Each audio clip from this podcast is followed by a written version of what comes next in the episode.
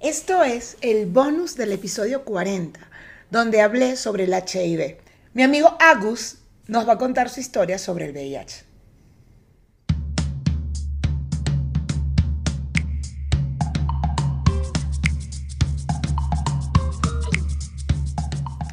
Hola, ¿cómo están mis carajitilles? Bienvenidos, bienvenidas y bienvenides a este bonus. Se los había prometido.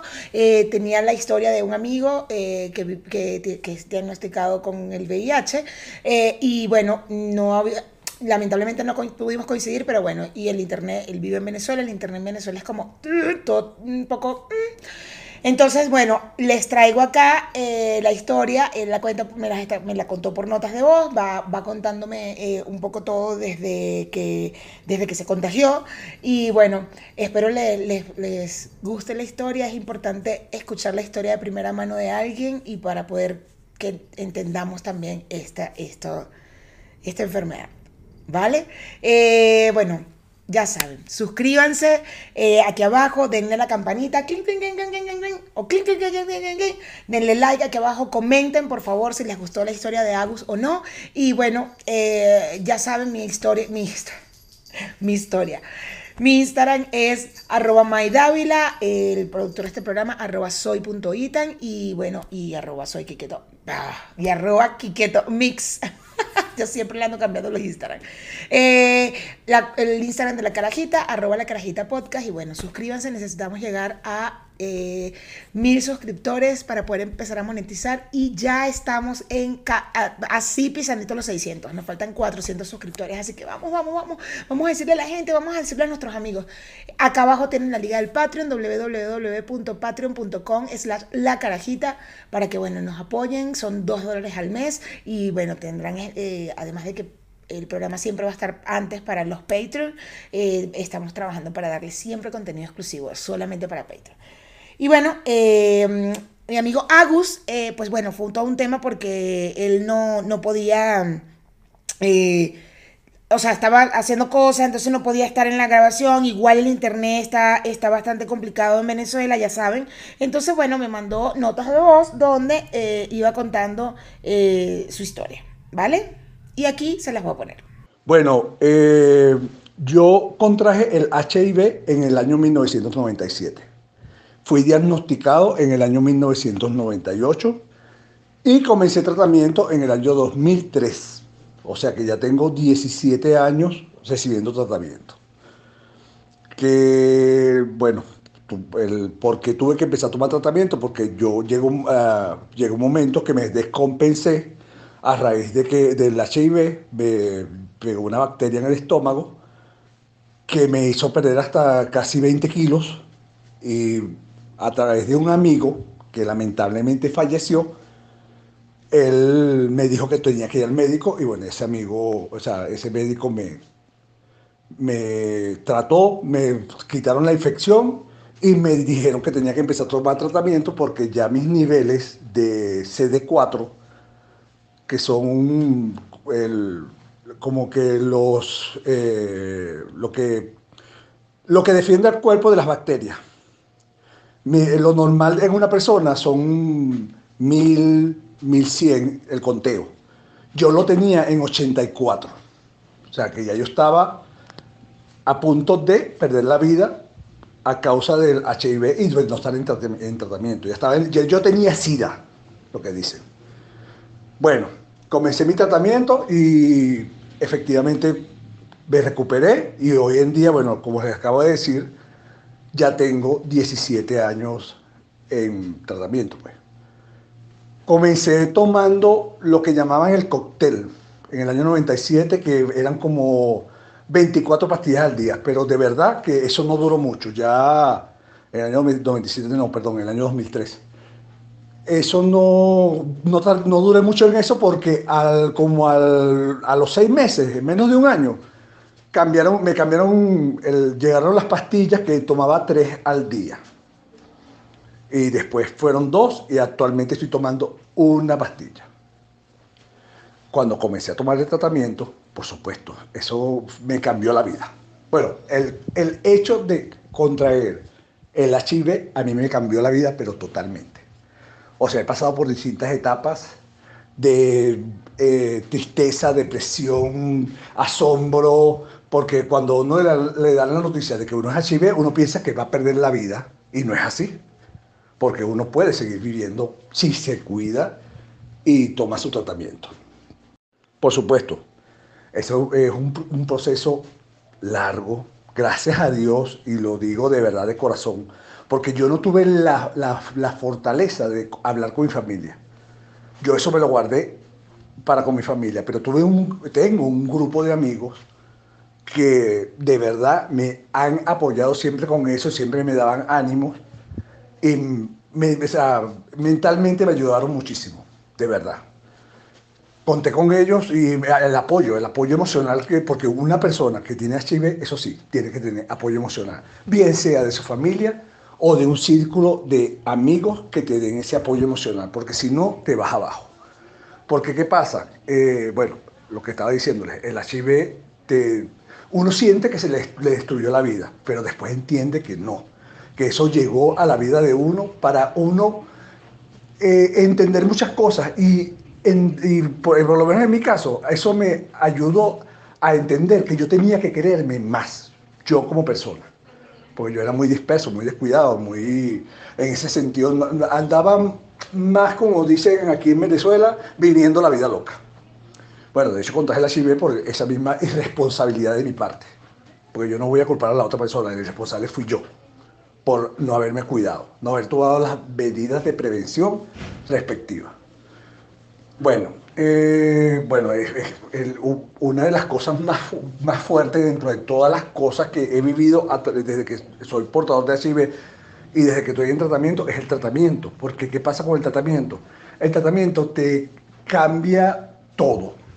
O sea, eso te da hasta, mm, eh, bueno, te cambia los síntomas, la, disculpe, te cambia la manera de, vivir la vida. Eh, tiene efectos, muchos efectos secundarios. A mí me han tocado varios Menos mal que no, no tanto, porque hay gente que no tolera el tratamiento. A mí, cuando me han habido cambios de tratamiento, sí me ha pegado, en, el, que sí, náuseas, vómitos, pero no me dura mucho. Lo que más me ha pegado es que me cambió el, mi manera de dormir, ya no duermo como dormía antes, tenía muchos, a veces tengo muchos episodios de pesadillas y también, en mi caso, tengo depresión. Eh, un, síndrome de depresión, pues. Ando depresivo, entonces tengo que buscar maneras alternativas de combatir la depresión, que es lo peor que uno le, o sea, bueno, no lo peor, pero una de las cosas peores que le puede pasar a uno con el tratamiento, pero es decidir vivir con depresión o morir por HIV eh, o en todo caso SIDA. Entonces uno tiene que combatir eso. En el caso del tratamiento, yo comencé tomando, como les acabo de decir, el coctelito, que eran 24 pastillas, después pasé a 3, eh, que se llamaban Duovir, eh, no me acuerdo el nombre ahorita de la otra. Después pasé a tomar Convivir, que es, bueno, en, 17 años he, pasado por, varias, por varios tratamientos. Y ahorita estoy tomando uno que se llama Acliptega que ese es una sola pastilla al día que la tomo en la noche. Vamos al caso de Venezuela. Ya les voy a mandar otra nota de voz para lo que pasa aquí con el tratamiento. Bueno, eh, escuchando la historia de mi amigo Agus, este, bueno, podemos escuchar que eh, fue diagnosticado en, un, año y, y, se contagió un año, fue diagnosticado un año después y luego mm, tres, cuatro años después, cinco años después, 98, 2001, 2002, 2003, cuatro años después es que eh, empieza con el tratamiento. Justo lo que dice, ya, ya estaba bastante malito. Entonces, bueno, podemos ver que, lo que estábamos hablando en el episodio, o sea, el tiempo, que es importante eh, eh, si son portadores de HIV, ir rápido a, empezar el tratamiento, ¿no? Bueno. Igual Agus está en tratamiento y por eso, por eso está bien y tiene ya muchos años con su tratamiento. Vamos a seguir escuchando. Ojo, este es mi punto de vista. No es que todo, porque todos aquí en este país todos tenemos una realidad distinta. Lo que les voy a decir es lo que yo veo y lo que he vivido con respecto al, cómo apoya el gobierno a las personas con HIV.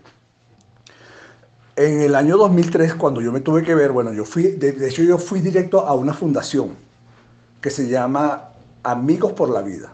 Gracias a Dios ahí conocí a una doctora que se llama María Inés Calatroni, que esa doctora prácticamente me salvó la vida a mí. Una tremenda profesional, infectólogo, y ella trabaja en el Hospital Universitario de Caracas. Y a través de ella yo fui a parar cuando ya tenía mi episodio, que ya estaba en esos niveles, que ya tenía SIDA, fui a parar al, hospital universitario.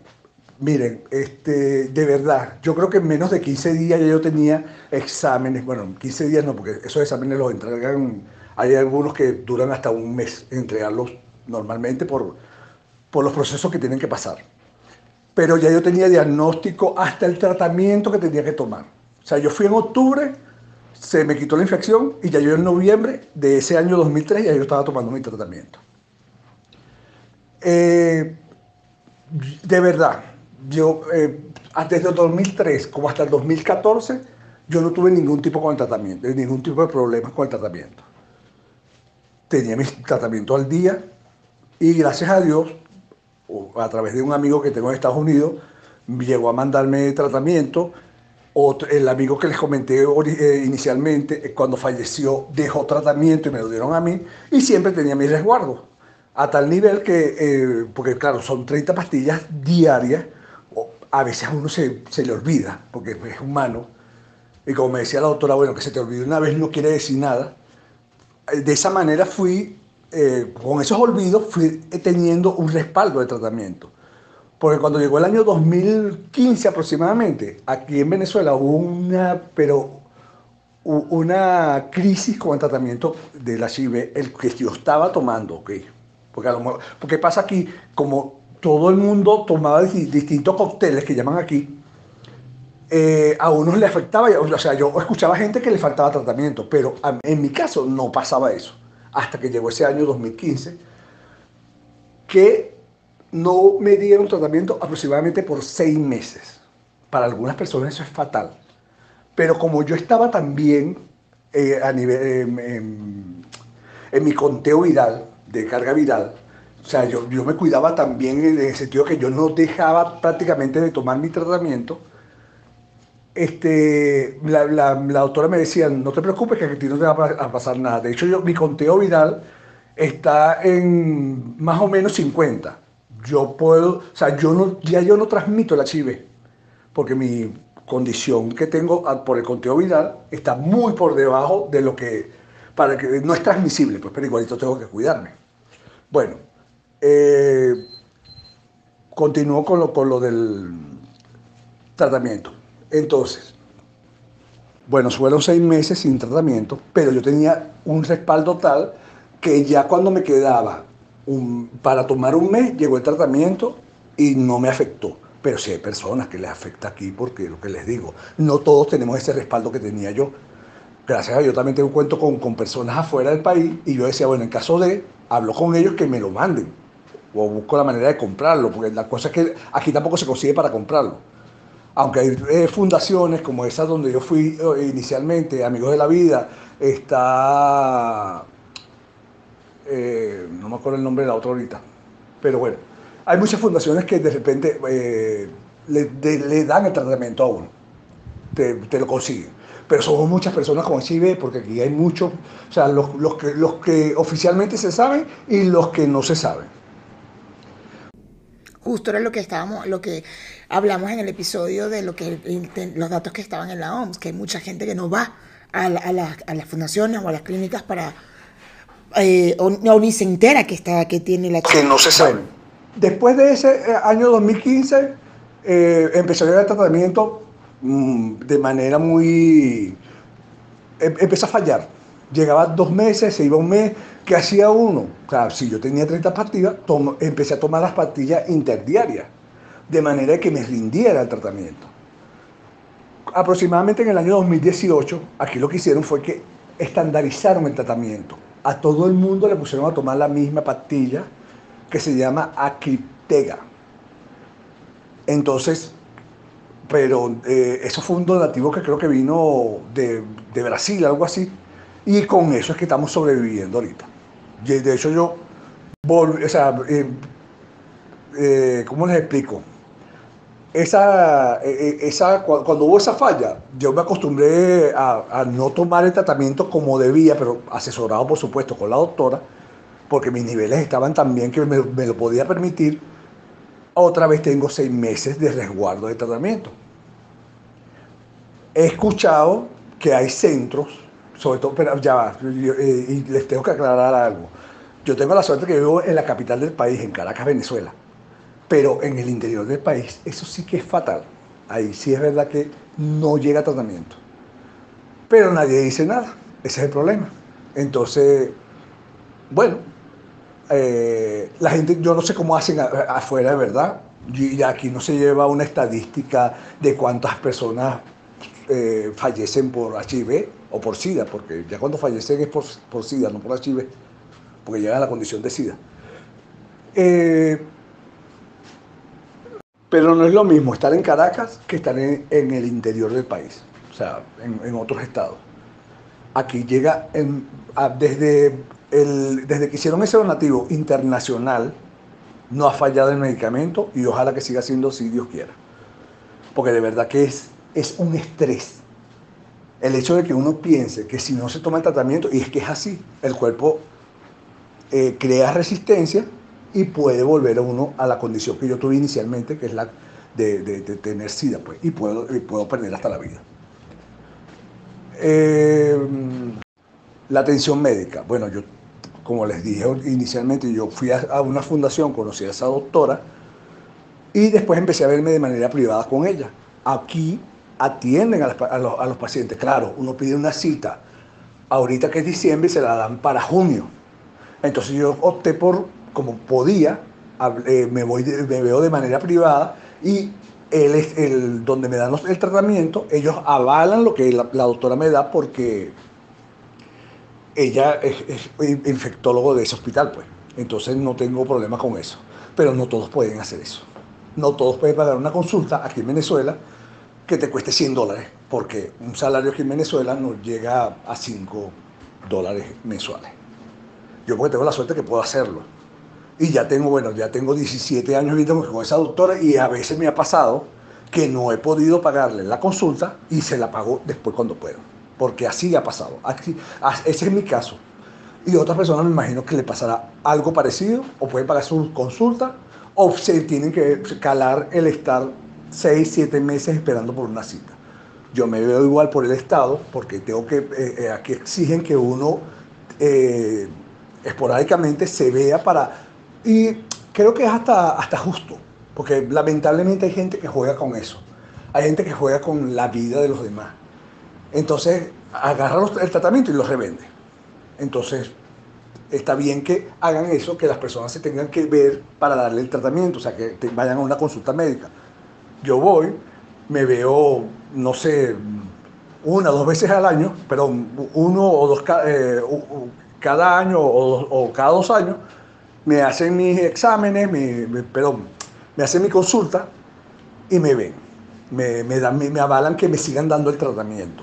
El tratamiento me lo dan cada... O sea, aquí antes era todos los meses uno tenía que ir a, buscar su tratamiento. Ahorita, a raíz de la pandemia, uno va y le dan tres meses adelantado y va cada tres meses entonces a buscar el tratamiento a mí me toca ir ahorita este mes y busco diciembre, enero y febrero. En cuanto a los exámenes, porque uno tiene que hacerse, uno debe, es más, yo me acuerdo cuando yo comencé en el año 2003, yo me hacía exámenes cada seis meses, el conteo, la carga viral y lo que es los CD4, CD3 y CD8, que son los que dicen cómo, cómo, cómo está el conteo del organismo. Ah, que no, no les dije eso. Yo tenía, cuando empecé el tratamiento, yo tenía el conteo de CD4, que es lo más crítico que puede tener una persona eh, cuando tiene condición de HIV, lo tenía en 84. Ya mis niveles de CD4 están que llegan a los 1000, o sea que yo estoy súper bien. Bueno, este, el tema aquí ha sido los, los exámenes, porque eso sí es verdad que son costosísimos. Es muy costoso para uno hacerse un examen, pero en mi caso, yo como he estado también no es requerido tener, eh, hacer menos exámenes. Sin embargo, esta semana me pasaron una información que están haciendo los exámenes nuevamente. La carga viral y, el conteo de CD4. De hecho, tengo que pedir la cita para que me vean. El vivir con HIV este, te cambia la vida, como les dije ya. Eh, lo hace a uno ser más preventivo, ser más. lamentablemente ya uno tiene HIV y hasta que no llegue la, una cura no va a tener que vivir con eso. Pero bueno, uno aprende a vivir y tratar de tener la mejor calidad de vida posible. Entonces, bueno, en, resumidas cuentas, lo que hay es, las personas que no sean portadores de HIV, porque hay mucha responsabilidad, tienen que cuidarse. Y los que seamos portadores y no tengamos una pareja fija, tenemos que cuidarnos también para no infectar a los demás.